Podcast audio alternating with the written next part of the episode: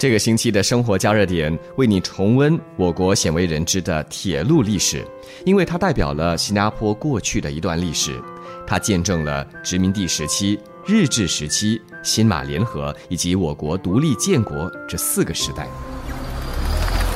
锁定生活当下，探索生活细节，掌握生活律动。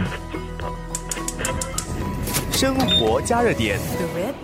国家文物局研究员吴庆辉说：“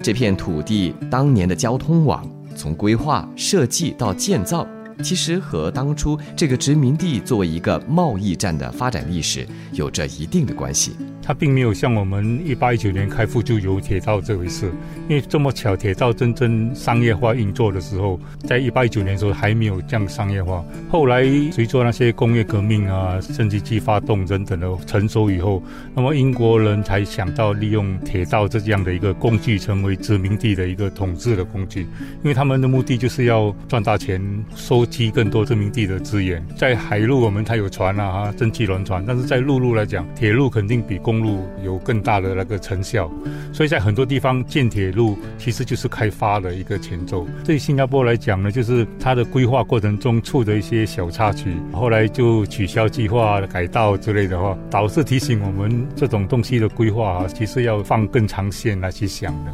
生活加热点。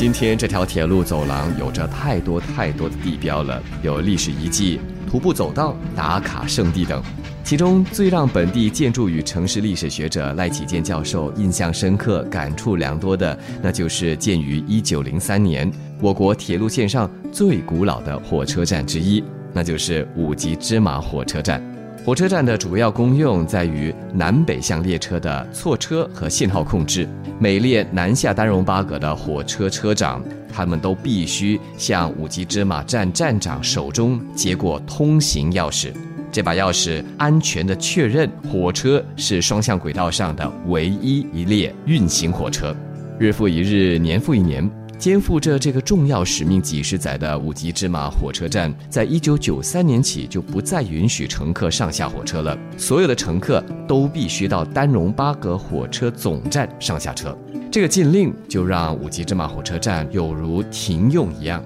虽然是这样，这个火车站仍旧设有站长驻守在车站内。根据我查找到的资料，五级芝麻火车站的原身其实是间板屋，一直到一九六零年才改建成为砖砌的火车站。那么，根据赖启建教授告诉我啊，最初建成的这火车站的原址。其实并不是在我们所知的今天这个热门打卡点上。五级芝麻火车站是整条火车呃路线的重要中途站。早期的五级芝麻火车站位于美世界一带，是座简单双坡屋顶形成的空间。但是我们都知道，现在美世界那里高楼林立，有旧楼有新楼，不然就是一排一排的那些店屋。它原来的位置大概在哪里？我们的猜测是，它是在目前的那个显和天游站和美食中。中心的一带，所以当时呢，其实就是因为五级芝马路那条是是处于低洼的一个地区，所以一九二零年代淹水过后，就必须把它迁移到更高的地方。那么在一九三二年才搬至亚尔伯王园，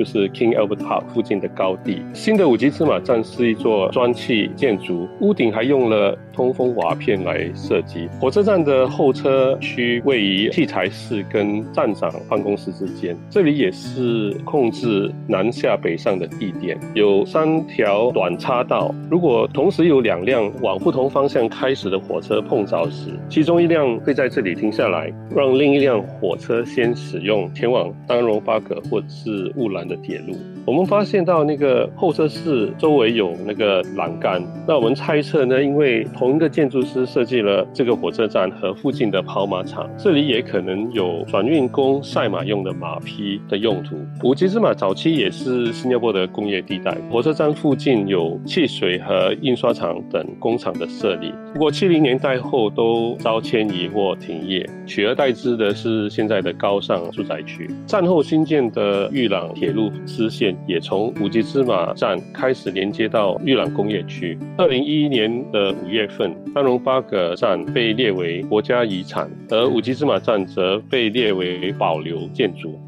除了具有历史价值和考究意义，五级芝麻火车站在赖启建教授的心中也装满了童年的记忆。小时候其实就住在五级芝麻上段的附近，时不时就会经过这里，然后在经过的时候也可以看到那个一百五十公尺的那个铁路桥，所以那个铁路桥每次经过的时候就是一个地标。在五级芝麻路和五级芝麻上段有两座铁路桥，因为我的老家其实就在另外五级芝麻上段的那那座铁路桥，就是靠近那个现在的 Real Mall 那边，对吗？对，其实我们家就在 Real Mall 里面。锁定生活当下，探索生活细节，掌握生活律动，生活加热点。